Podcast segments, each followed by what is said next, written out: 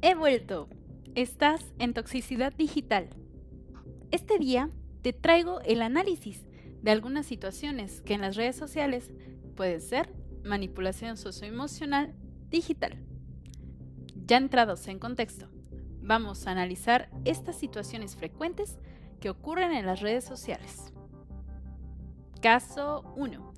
Páginas de Adivina tu futuro. No les creas solo te quitarán dinero que necesitas, además de generarte enojo y falsas expectativas. Puedo decirte que estas páginas estuvieron en su apogeo hace un año o dos por mucho. Su publicidad era bastante. Me dirás, ¿y por qué me aparecía su anuncio a mí?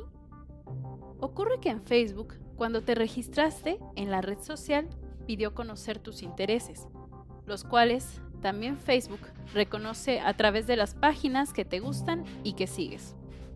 Así que si eres de los que les gusta leer su horóscopo, es probable que por eso te aparezcan estas páginas. Fueron como una plaga, había muchas. Por suerte, no duraron mucho. Esto pudo deberse a las denuncias que los consumidores de Facebook hacían, o bien que cumplieron su propósito para el que fueron creadas. Se dice que estas páginas con grandes cantidades de likes se vendían a empresas. Porque vamos, en Facebook un dato que da la idea del reconocimiento y calidad es la cantidad de likes que tienen las páginas en Facebook. Pero, ¿por qué es manipulación? Para empezar, lograron movilizar a una buena parte de la sociedad presente en Facebook. Segundo, generan falsas expectativas haciéndote creer que si les pagas y adivinan tu futuro, tú podrías cambiar tu futuro o anticiparte a lo que iba a pasar.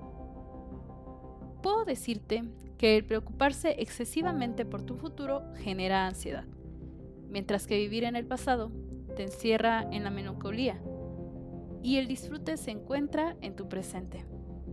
Además, entre más tiempo pases preocupado por el futuro que aún no llega, perderás tiempo de tu presente por ende, no conseguirás el futuro que anhelas. Caso 2. Títulos amarillistas. En verdad que pobre Luis Miguel. A cada rato lo mataban en redes sociales. Vamos por partes. ¿Qué son los títulos amarillistas? Son aquellos títulos llamativos, escandalosos o exagerados. ¿Cuál es su finalidad?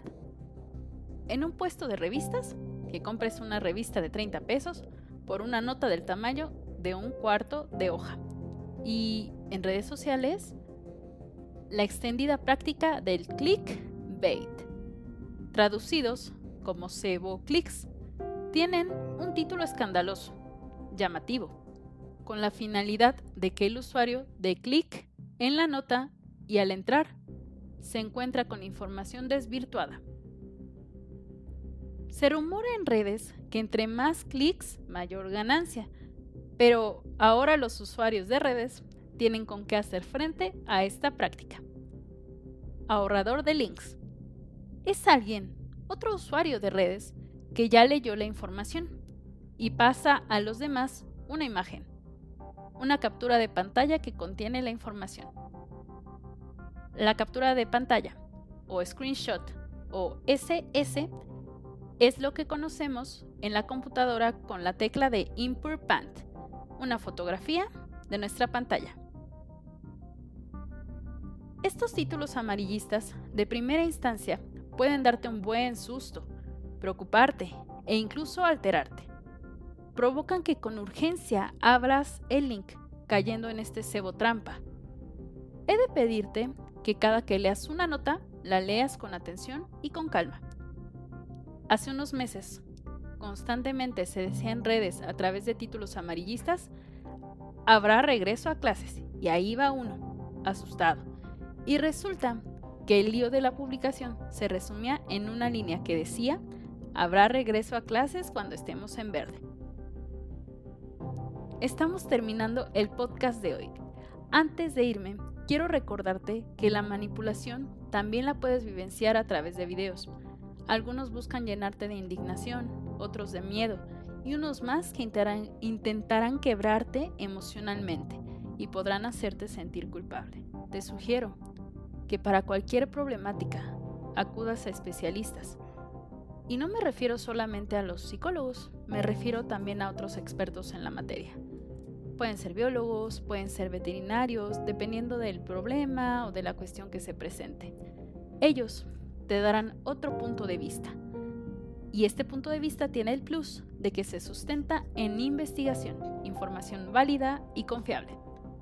Recuerda que es importante tengas la mente abierta y tu pensamiento crítico presente para que nadie se aproveche de tu ingenuidad y nobleza.